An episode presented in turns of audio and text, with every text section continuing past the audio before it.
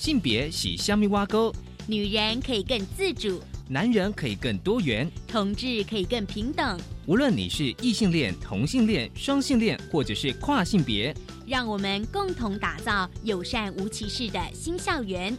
最没有尺度的声音，就在性别教育 Easy Go。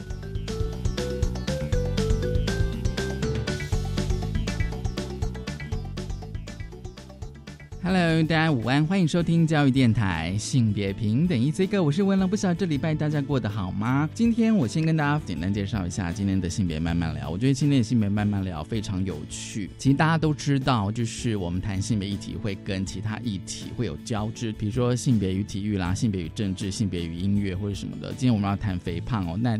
我们邀请到来宾呢是肉蛋甜心的 Amy 跟玛丽。不过呢，今天我们想要用另外一个角度来谈谈阶级、肥胖跟性别认同、性倾向认同，我觉得很有意思。所以待会慢慢聊，请他们来跟我们谈。而今天的性别大八卦呢，想跟大家来谈一谈哦，就是性别平等教育法施行细则第十三条的修正案。这是因为呢，在上个月的立法院的院会上呢。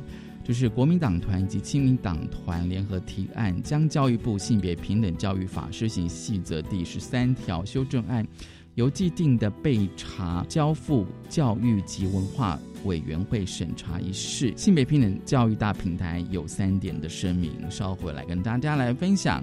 我们先进行性别大八卦。性别。今天性别大八卦，想跟大家来谈谈哦。大家觉得说五二四同婚过了嘛，好像就天下太平。其实也不尽然哦，因为其实呢，有些反同团体呢，还是有一些动作。而现在呢，我们要特别的关注，就是性别平等教育法施行细则第十三条修正案哦。因为呢，教育部这一次的修正，其实是和宪跟合法。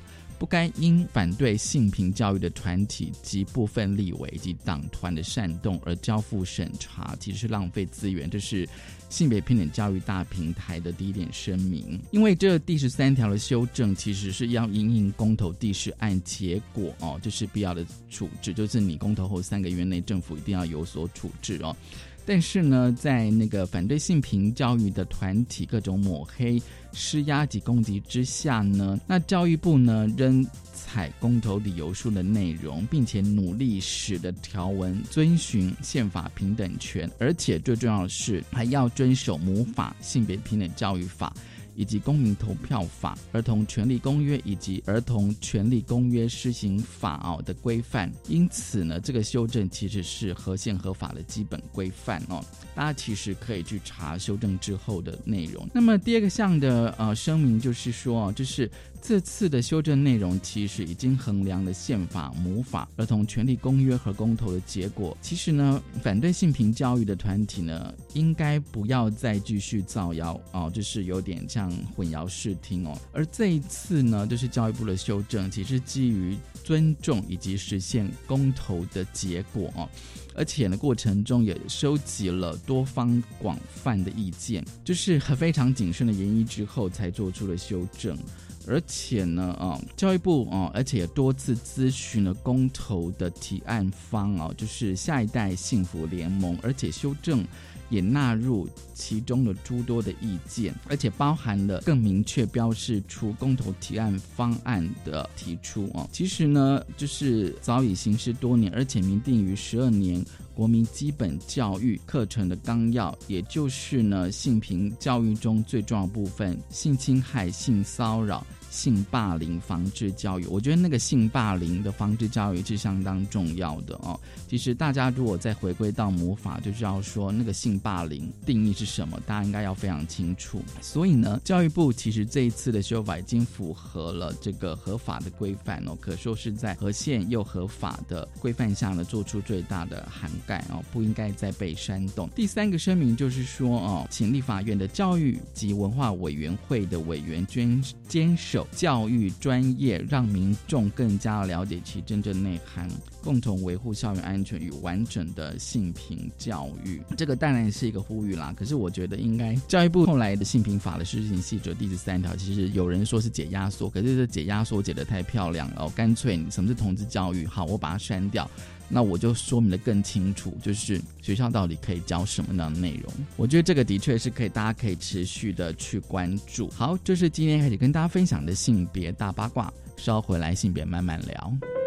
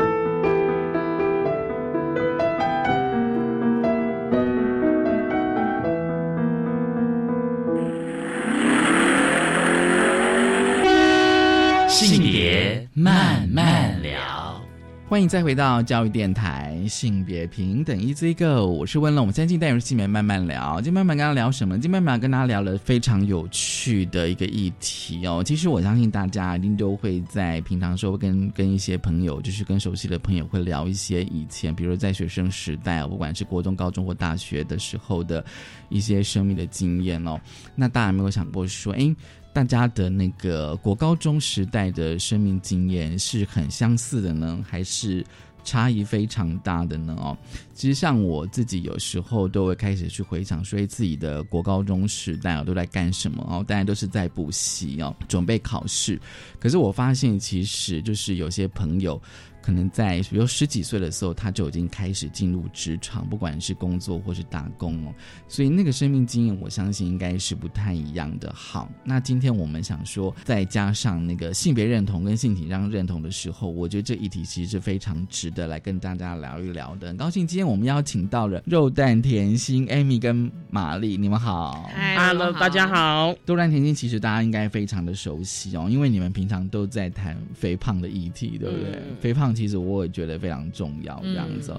今天我们想要来换一个角度来谈你们的生命经验。是，我想问一下两位好了，你们是几岁的时候知道自己是拉子啊？我大概十六、十七岁的时候比较知道自己是呃喜欢女生的女生这样子。十六、十七岁差不多是高中阶段。对对对对对，高中高中阶段。嗯。那玛丽，我也是大概在我的认同其实是大概高二的时候，围绕着一个很像女王的婆建立起来的。女王的婆，对，就是她是一个，我们是呃自然组的女生班，对对对，对，然后那个婆是一个气，就是那个女生是一个气场很强的女生，然后她旁边就围绕着很多。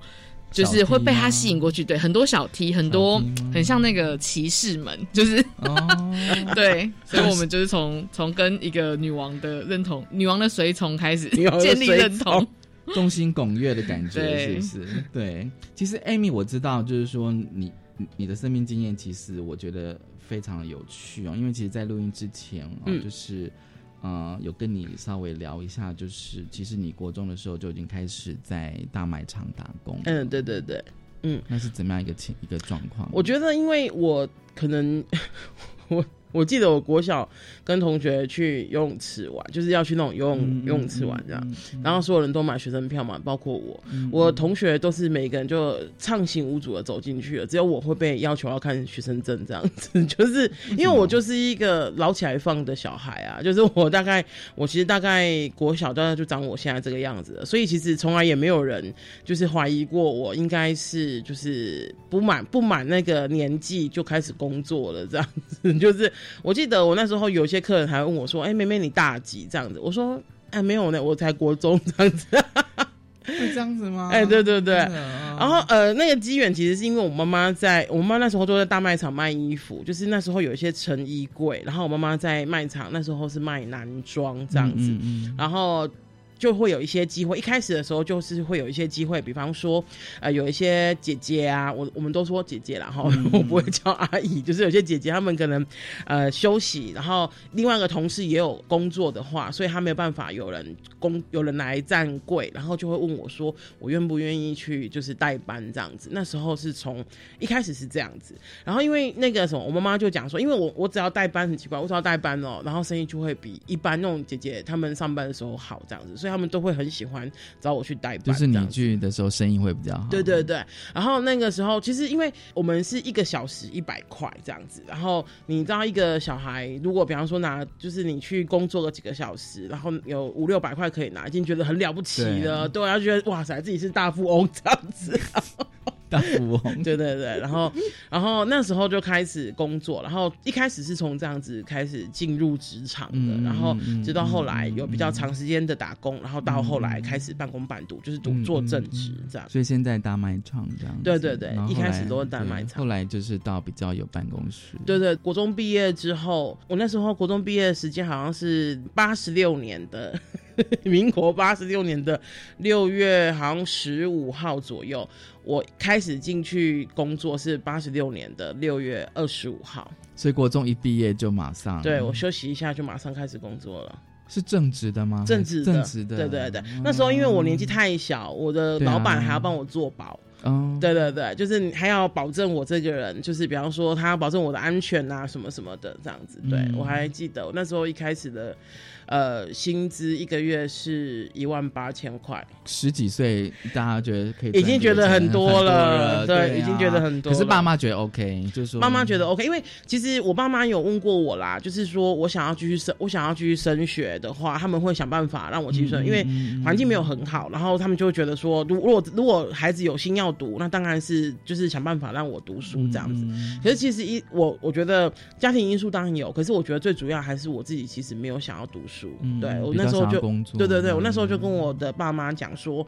我觉得呃我想要半工半读来养活自己，然后以及就是有点像是有一个基本的学历，然后养活自己这样子。对啊，那时候你就开始慢慢发现自己是一个同志这样。对，怎么发现？呃应该是说我其实，在那之前就会呃，比方说什么国小、国中的时候，都会有一些呃欣赏的人。可是那个欣赏的，我现在回头看起来啦，我自己觉得现在现回头看起来是那时候比较是觉得把他们当成很好很好的朋友。因为我说的很好的朋友，我自己的认定是，我觉得朋友跟情人有一个很大的界限，就是我对现在这样，因为我已经三十几岁了哈，所以我可以这样讲，就是我朋友跟情人有一个很大的界限，就是我对那个人有没有欲望。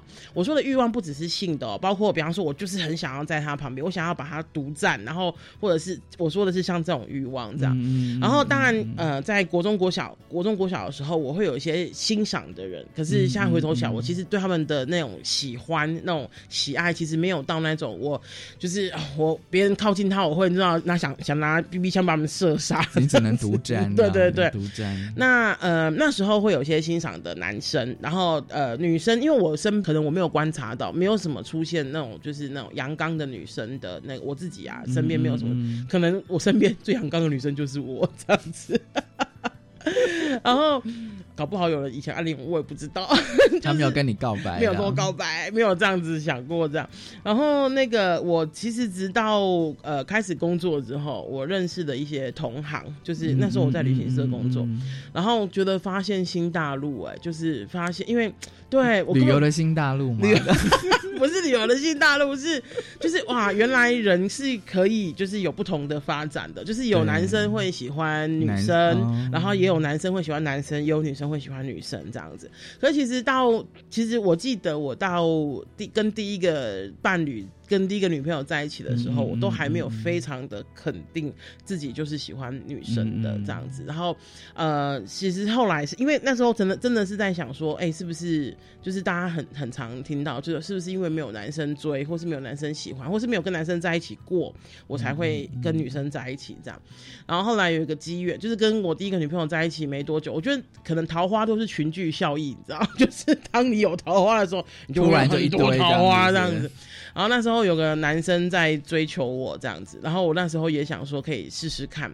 我说的试试看是可能，比方说啊，跟他去看电影啊。我说的试试看不是跟他交往，因为那时候我已经有个交往的对象，那就是那时候我还觉得就是关系只能一个对一个这样子。然后我记得那时候呃，我就跟我当时我女朋友说，我其实真的没有那么肯定我自己是不是喜欢女生的。那能不能让我去尝试跟这个男生来往？我说的来往是就像刚刚讲，就是也许我们出去吃饭啊，然后或者我们去看电影啊，或者什么什么的这样。然后我当时我女朋友也很也很 OK，她就说好，你可以尝。是，不过我们有定一些规则了，比方说不能肢体接触啊，不能什么什么的这样。上床，这个太多了。那时候我还是纯情的，就是小百合这样子，没有哎，连牵手都不行。他说就是不能有肢体接触这样子。对对对，OK。对，然后后来我觉得跟他来往了一两个月之后，我觉得。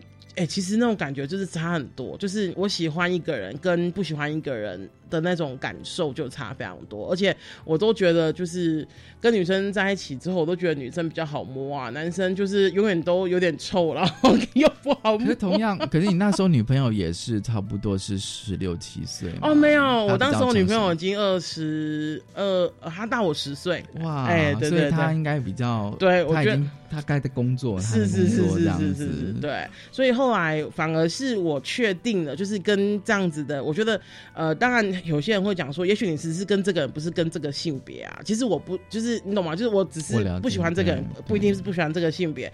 我觉得我没有办法，就是你知道，斩鸡头发誓说完全不喜欢这个性别。可是从那个时候到现在已经二十年了，我想可能真的是没办法喜欢这个性别的人。这样子到现在，我觉得有时候可以慢慢的去体会，就是说对艾米来讲的话，你会觉得跟女生在一起，你会觉得比较有那一种。我觉得比较会让我觉得比较舒服，然后呃，对于就是我喜欢的女生的那种欲望也会比较强烈。我说的欲望比较强烈，这个时候就比较成年的，就比较是比较直接的是，呃，不只是性欲，我觉得还有那一种，就是比方说我我看到他，我就是会想要摸摸他，然后会想要拥抱他，会想要亲吻他。我觉得这个是非常非常直接。跟朋友的跟朋友的拥抱。我没办法跟，就是没有，我是说跟朋友的拥抱跟接触会不一样。哦，当然不一样，当然不一样，对对对，就是比方说，我有很很久不见的朋友，我们当然就是互相拥抱，可是那种感觉就是跟情人是完全不同的这样子，对啊，很有趣。嗯，玛丽你呢？你应该都在补习班吧？补习班啊，从国中，我就是一个相较之下是一个生活非常无趣的。完全是在升学主义待到大学毕业。我其实我只有研究所是自己选择想去念，在那之前应该也还好。可是我想到国中，国中考高中那个，我觉得是一个蛮可怕的，超痛苦哎！因为我那时候还有联考，然后我觉得我们因为我们是升学学校，所以就是一个班，它是一个私立国中，一个班只有呃一个年级八个班，然后每一个班都是那种。各桃园的各乡镇想要让他升学的学生，大家就会送到市区的学校里。那大家不都很等于是家长都要竞争超激烈，对，而且就是还要去关说才能让小孩进去。啊、然后我们的学校的办公老师办公室永远会有一捆藤条，我们一直以为是老师买的，就发现是家长买的，就是谁的爸妈会买给老师打小孩的那一种，真心的。我国中的老师，我印象最深刻是他打小孩打到流产。打我们打到流产，Oh my god，压力很大。老师对，因为他就是让八个老师竞争你们八个班的排行啊，就是看你们班的班级老师本身也会竞争。对，因为私立学校老师是聘书是一年一年发嘛，所以我们的老师压力非常大。然后我们那时候也被老师搞得压力非常大。对，然后老师那时候就会一直跟一个就是当时还是孩子的我们讲说，你人生没有别的事重要事情要做，就是念书，就是念书才是才是唯一重要的事。不然就是人生糟了，我觉得可怕吧？我觉得 很辛苦，还不如去赚钱的，还不如去赚钱的。可是你那时候就知道自己是拉子吗？呃，因为我觉得是在那个也蛮微妙的。我国中的时候，因为我刚刚说是我们是私立学校八个班，然后都是男生四个班，女生四个班，所以我就是在国小毕业之后就进入了一个男女分班的状态。然后班上的确会有很多不同性别气质的小孩。对，然后对我来说，我我就是因为今天要受访嘛，我就是回去看了一下以前的日记本。其实我是一个认真，对你好认真，看人家小时候的日记，所以你有写日记的习惯。呃，我就是会零零散散的写，会写。对，然后我就还看到有一篇是，我觉得也蛮有趣，因为小时候的确会有很多时候是你跟朋友的那个关系改变，就会让你很焦虑嘛。那我有一篇就写到说，应该是因为对象应该是另外一个我们班上的同学，然后可能我们有吵架或干嘛的，所以那个时候。呃，我表达的状况是，就是我们俩关系改变了吗？为什么你都什么呃，就是不理我，不要不理我嘛什么的。然后最后我就看到我写了一句说：“我可不是同性恋哦。”我那时候是想说，哇，我小时候就已经在思考这件事了吗？就是我国中的时候，就是看到很多文学作品或者什么的，有有想过这件事吗？对。不过那时候。就像我刚说，我觉得我真正确认是他拒绝我了，可能我太热切了。对啊，我就觉得当时候其实对对那时候学生的我来说，就是对国中的时候上课，跟我成绩并不是很好的那种小孩，所以上课或者是去学校的生活都是很痛苦的。可能唯一让我觉得比较开心的是人际互动，然后那时候碰到的冲击就是跟一个。可能那时候觉得很好的，然后甚至有达以上感觉有达以上恋人未满的那种朋友吵架了，对，但我也不知道对方有没有那个想法，可能没有，不然他不会拒绝我。对方是女生，女女生啊，对。然后我觉得，就是对于那个，其实不管是学生时期或是现在那个关系的改变这件事情，一直对我来说都会影响很大。嗯，对，就是比如说吵架，或者是会不会觉得担心被讨厌啊什么的。对，我觉得那个也到后来，我比如说我在人生中有几段经验是可以告白或是什么的，我都一直非常的害怕。一方面也是怕说我的外形胖胖的会不会被呃嘲笑被拒绝，那另外一方面也是我觉得在呃互动这件事情上，其实我好像一直对自己都还蛮没有自信的，就会觉得人家可能嗯，他可能别人不会喜欢我，得多做一点什么。对啊，就是，但我不确定是不是也是从那个水，就是是不是真的一样，因为这样很适合当水种。就是跟女王的追踪，时候那个女生的班级或是女校都会有，就是女女生的小圈圈的动力是处理起来很辛苦，但是常常又会，其实这个不不只是那种研究，或者是你一般去看到，真的是很多那种小圈圈的动力是非常微妙的，然后彼此又有一些约定啊，又不能够破坏这些约定。对，为什么女生都会这样？我觉得问吗？嗯，那动力真的很复杂，就有些约定，我不知道 Amy 你有没有那种接，就是什么约定？就是那种 没有没有接触过这个动力，因为我知道有些女生，因为我以前是男女合合班，我高国中是男女合班，就是有些女生她们自己都会约定哦，就是说。哎，我们不要跟那个人讲话。嗯，那我说，他说，他说那女生好讨厌。我说，哎，这是怎样？你又会觉得说，那个到底那个那个那个约定到底是怎么产生的？但是他们的确也会遵守，你知道吗？就是在他们的小圈圈里。对，因为很怕，可能很怕不遵守，就会他就变成下一个被排斥，他就被踢出去。对，或是会有一两个是气势比较强的，会是在那个圈圈里面主导整个动力的人。大姐头，对，就是鸡头啊！我觉得我没有观察到那个动力，可能是因为我就是那个短鸡头，这是短鸡头。好，我们先休息一下，稍后回来。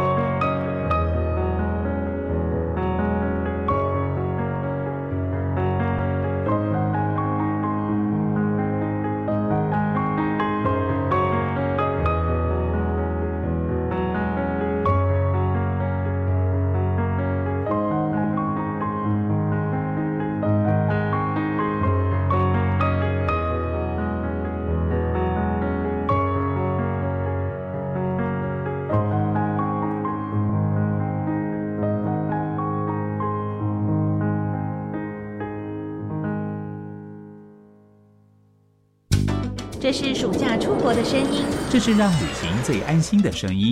出国前，赖搜寻领事事务局官方账号，并设为好友，或下载外交部旅外救助指南 APP，遇到困难就能马上找到驻外管处联系方式，寻求协助。真贴心。出国前也要记得确保护照效期六个月以上，办妥签证和备齐旅行证明文件哦。这是全家平安出游的声音。出国行前准备好，旅途安心少烦恼。以上广告由外交部提供。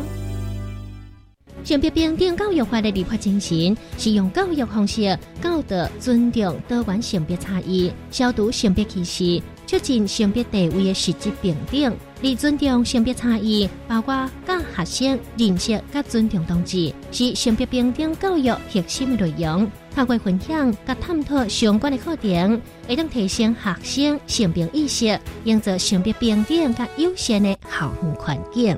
以上广告由教育部提供。我是仪容，也是 B B 的妈妈。孩子出生那天起，成长的挑战就开始。看着他一天一天的长大，我好奇孩子第一句话是什么。在台湾，每十五个孩子中就有一个是发展迟缓而慢飞天使，连叫爸妈都不会，走路也不太稳。邀您一同响应伊甸基金会弱势儿童服务计划，请拨打零八零零零二五八八五，或上网搜寻伊甸慢飞天使。我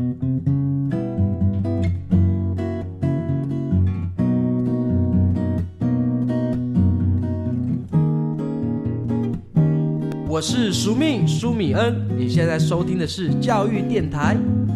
哦，朋友们，就爱教育电台。耶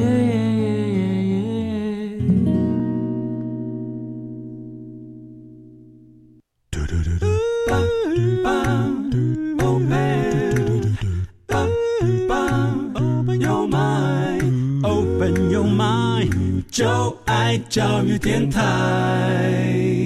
嘟嘟嘟嘟，Super Duper。性别慢慢聊。欢迎再回到教育电台性别平等一一个，我是温龙。我们现在进行单元性别慢慢聊，就我们邀请到肉蛋甜心的 Amy 跟玛丽来聊聊他们的过往 的生命经验。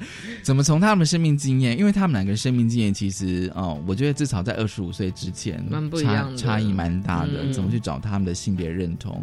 我想先问一下 Amy 哦，就是说，哦、因为你啊、其实刚休息的时候，我们稍微有小聊一下，就是你。啊、你进入同志咨询热线是二十五岁嘛？对对对对然后你在二十五岁之前，你说你已经工作十年了，对，哦十年。对，这的确对我们来讲，对我来讲是一个，因为我跟你讲，因为我觉得如果是按照升学制度的小孩这样嗯走的话，其实二十五岁可能根本没有什么工作经验，是是是，嗯真的。看我就是一个没有什么工作经验的人。不会啊，你有我在学生时期打工也蛮少的。可是打工我觉得还是不太一样。对啊跟那个你要真的我觉得我们顶多大学去兼个家教，可是兼家教有时候就是跟小孩子互动嘛，对不对哦？我觉得那感觉上还是不太一样。所以，Amy，你怎么在这十年的职场，就是进到热线之前、嗯去找你的性别认同？嗯，呃，我觉得我当时候的呃，因为工作的关系，认识蛮多就是呃同志圈的朋友这样子。当然，当然有一些异性恋朋友，也有同性恋朋友。可是我那时候就觉得，就是跟那些同志朋友混，就混的特别好玩这样子。因为对我来说，就是一个新世界啊，就从来没有想过，哎、就是这件事情是可能的。我说的这件事情是可能的可是他们怎么跟你出轨的？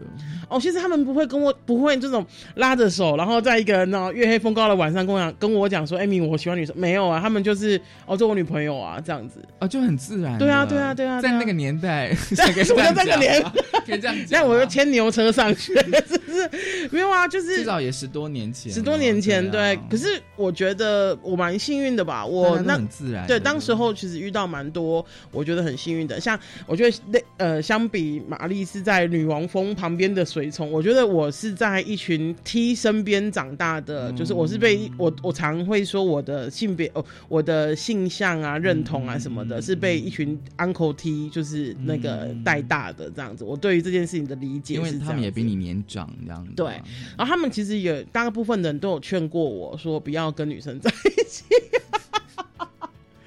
他们说不要 我觉得他们其实真的就是那种很老派的过来人，对过来人就觉得特别辛苦。其实说实在的，我现在好像讲有点鼻酸，就是我前几天跟我一个认识很久，就是我第一个认识的女同志朋友，然后她今年已经快要五十岁了这样子，然后她那个什么，我那跟她我就跟她，因为她跟她女朋友已经在一起十几十几二十年了，然后我就跟她讲说。哎，你知道吗？五月二十四号已经就是你们可以去登记要结婚。然后他说：“真的哦，怎么可以？什么什么的这样。”然后我就跟他讲了一下，我说：“鼻酸是，其实我根本，我想他根本没有想过会有这一天。我其实我也没有想过会有这一天，因为不管如何，无论如何，我五月二十四号一定会有个版本吧。就是不管是什么版本，我们我们不管，无论如何，就是会有一个呃，不管是怎么样保障的。”东西出来这样子，然后我跟他讲说他可以去做这件事的时候，他就跟我讲说谢谢这样子，然后我我听了觉得很，我觉得那种感情绪非常复杂，就是 我会非常复杂，是我。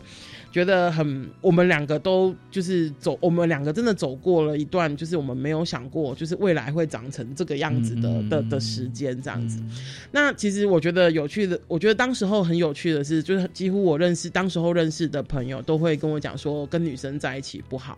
那我觉得他们说的跟女生在一起不好，不是说女生不好，而是这个世界对于同志对是非常辛苦的。然后他们其实都是辛，因为我刚刚说我我认识的人都年。年纪都比我大，这样子，然后他们那时候都已经大概三十岁左右，我十几岁的时候认识他们的，然后他们就会觉得说，就是可以的话就不要。如果你有得选的话，他们那时候正确的字应该说，如果你有得选的话，你不要跟女生在一起，主要是担心我很辛苦这样子。对啊，可对我来说，我觉得没有什么选择，没有什么选不选这件事情，哎，就是你喜欢的，你就是喜欢的啊，对啊。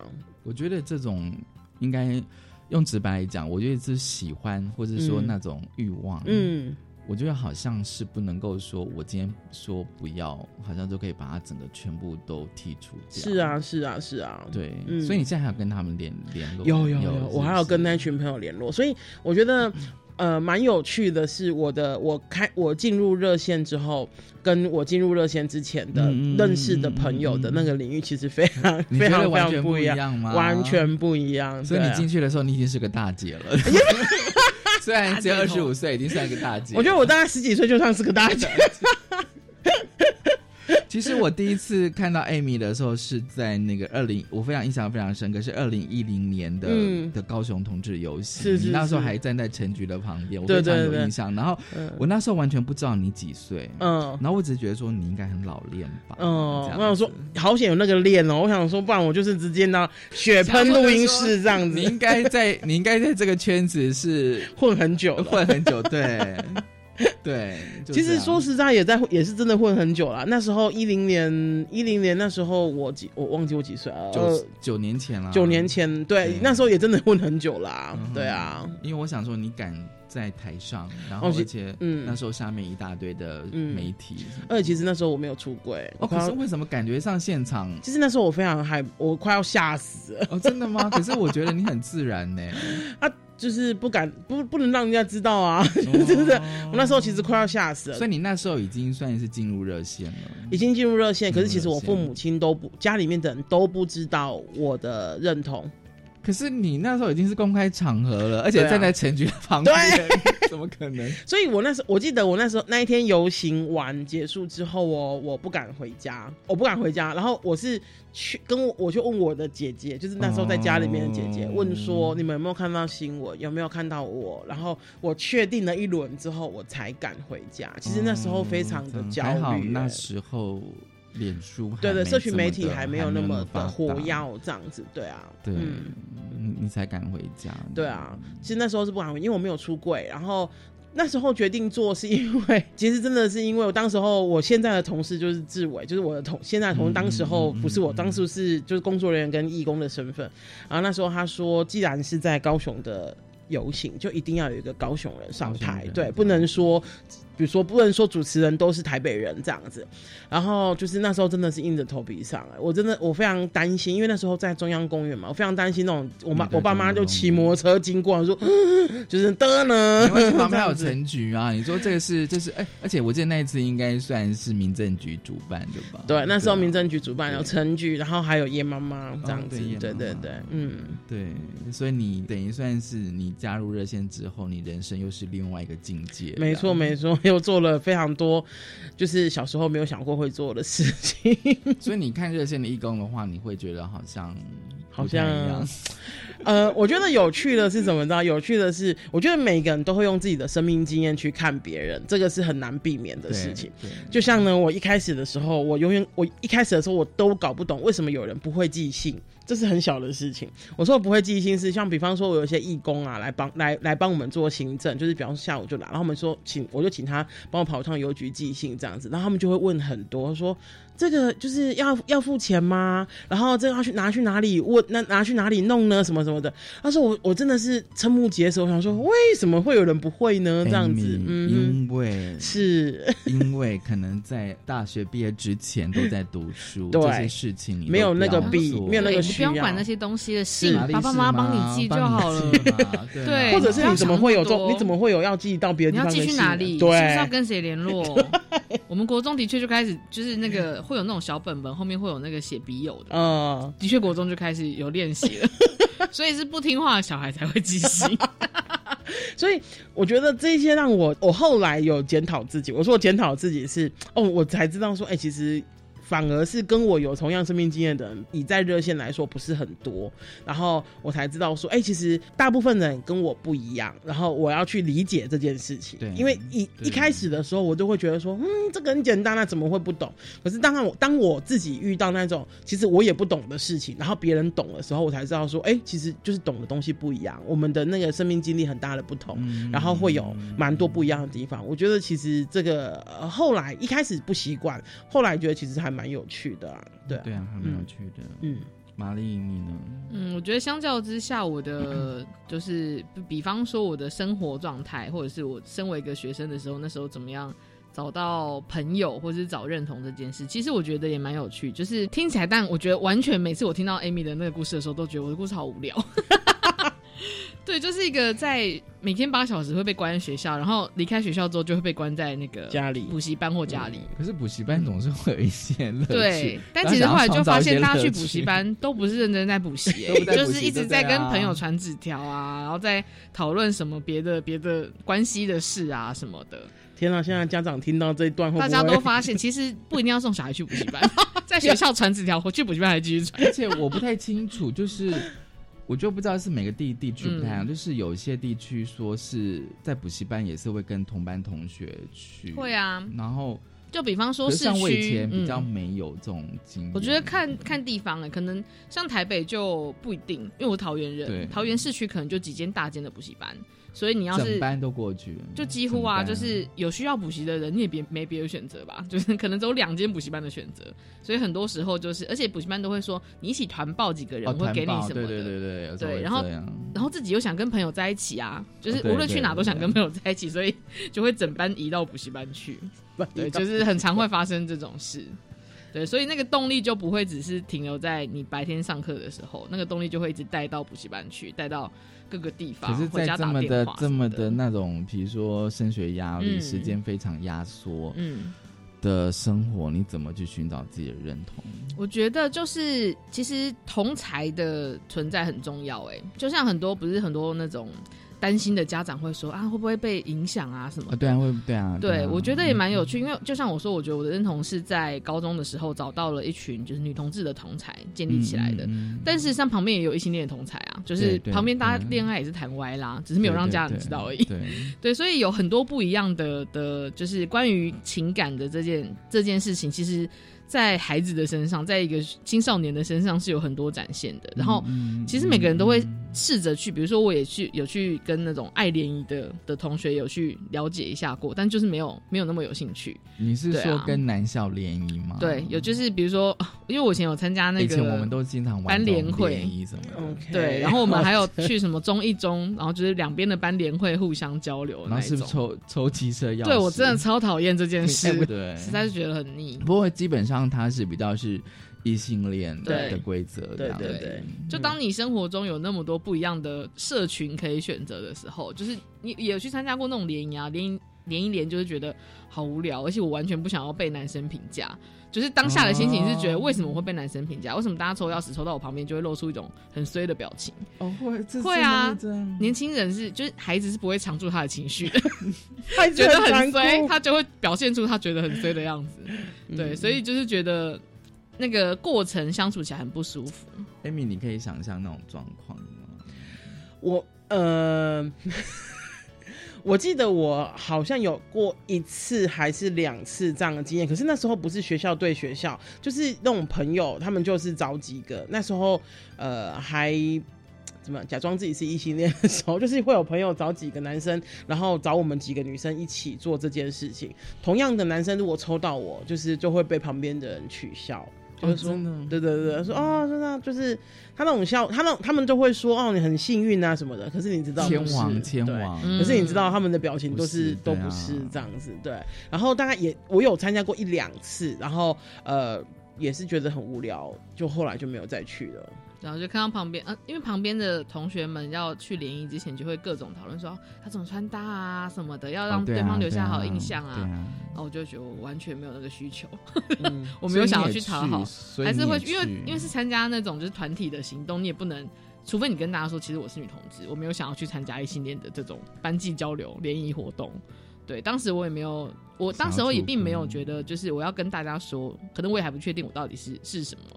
对，然后只是后来接触到了那个，就是以一个女同志为核心，然后旁边开始聚集很多同小同志的那种团体的时候，就他也，但但大家并并不会说，哎、我们现在招募哦，就是我们团体招募中，就是会有一群人 每天下课坐一起玩，在走廊的某个地方，然后就觉得，哎，好想去认识一下。可是问你，可是你高中的时候嗯不会有那种，嗯。比如说就像你讲说我们在招募的感觉，虽然可能也许没有明讲，对，但是可能会隐约中是在这种都是滚雪球啊，就他会有一两个觉得，哎、那个不错，然后就是这个朋友就会去请他来一起玩，然后就会嗯被滚雪球进去，被就像我讲说，我觉得在女生之间的那种怎么讲，团情谊。是一个秘密结或是团体社啊，经营，嗯。我觉得对跟男性差好多，差很多。真的，对啊。我就觉得，而且就是会，比如说你违反了共同约定的一些小规则，你就会被视为叛徒什么的，，Oh my god，我就觉得 很可怕。对我最后跟这个团体决裂，是因为女王跟我借了钱，然后我跟她要了这个钱，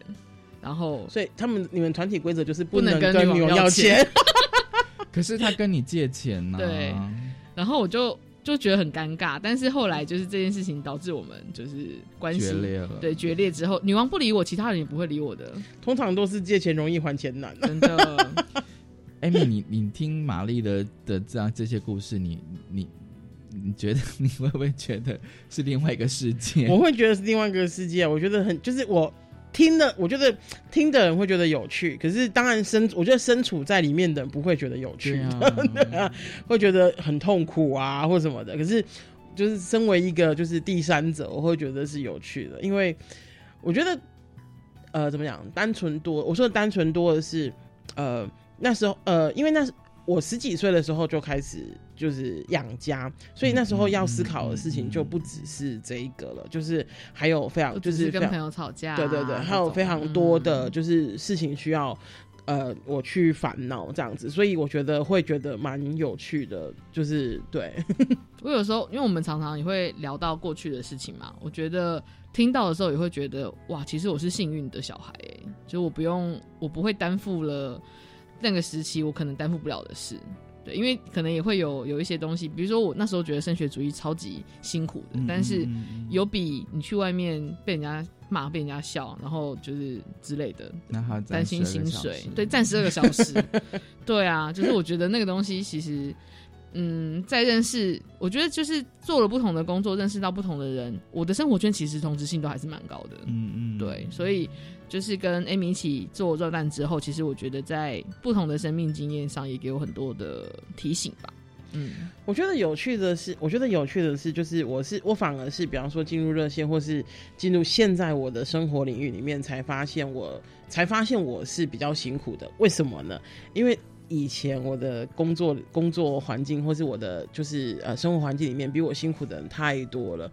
我十五岁开始工作，已经算晚的了。真的假的？我有个同学，他住在旗津，然后他八大概八岁八岁就开始帮人家洗碗了。所以，我真的觉得，就是，所以有些人就会觉得说，哇，艾米好辛苦。可是，其实我内心真的觉得，对我很辛苦。可是，我觉得我不是最辛苦的那一个。就是，我当然知道我是辛苦的，因为现在回头想，会觉得可能真的太早进入社会了，有各种觉得还可以再缓一缓的事情这样子。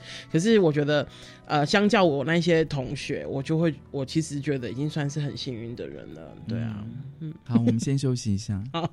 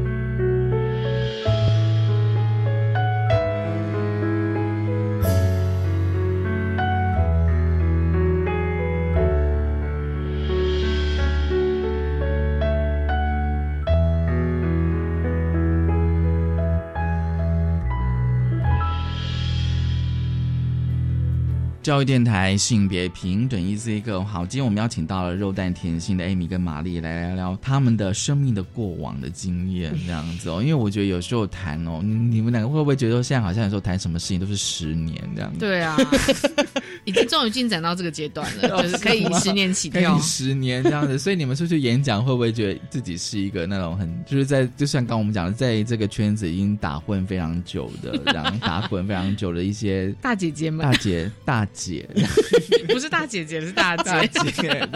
其实我不知道你们怎么去看呢？就是说，比如说像艾米，你你在热线嘛，哦，然后面对这么多的义工，对。对哦，我相信很多义工应该都把你看过大姐。没错，连我们有一个很资深的义工，我们都叫他汉室阿妈。他有次还是叫我 Amy 姐，我差点我的双膝跪下，这样子我腿都软了。我说阿妈已经六十几岁，他还叫我 Amy 姐，我真的是受女同志圈里面是大姐，我真的是承受不起。是因为当你进到热线之后，就是我们刚才有提到，就是那你的生你的生命应该又又到了另外一个阶段阶段这样子哦，跟你比如说前十年应该会有很大的差异，接触的人是是是差非常多哎，我觉得差异非常多。虽然大家可能都都在都在呃彼此关注这个同志的议题，嗯嗯嗯，对我觉得差异非常大。我想要讲两个点哦，第一个点其实我必须说，我一开始的时候其实是。还蛮自卑的，会觉得说，因为、嗯。对，因为我觉得我们都是在我们虽然有不同的生命经验，可是我们都在同一个社会长大。这个社会是什么呢？就是万般皆下品，唯有读书高的社会。那当我我当然很了解我自己，就是学历很低，所以就是跟大部分的人都不一样。因为我接触到的义工都在都已经读大学，甚至我那时候一开始有时候带的实习生，有的都在那个都是硕士了这样子。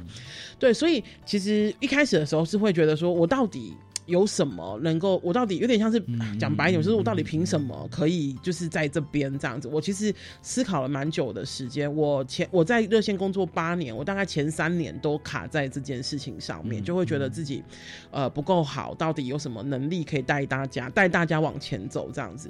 可是后来有一些翻转，我觉得当然跟我在热线遇到的人，跟我跟他们的谈话，然后我的种我自己做的种种啊，我觉得有很大的关系是，我觉得当然后期我觉得我比较现在我比较能够讲，就是如果有人呃，我先说没有人质疑过我的学历，就是比方说在热线说哦你学历很低什么，没有人这样说。可是我自己心里面，我有一次跟我一个同学高职同学，因为他跟我一样高职之后就没有再继续往上升了，然后他就跟我讲说他的那个他的同事啊都笑他说就是学历很低，他在一般的公司上班这样。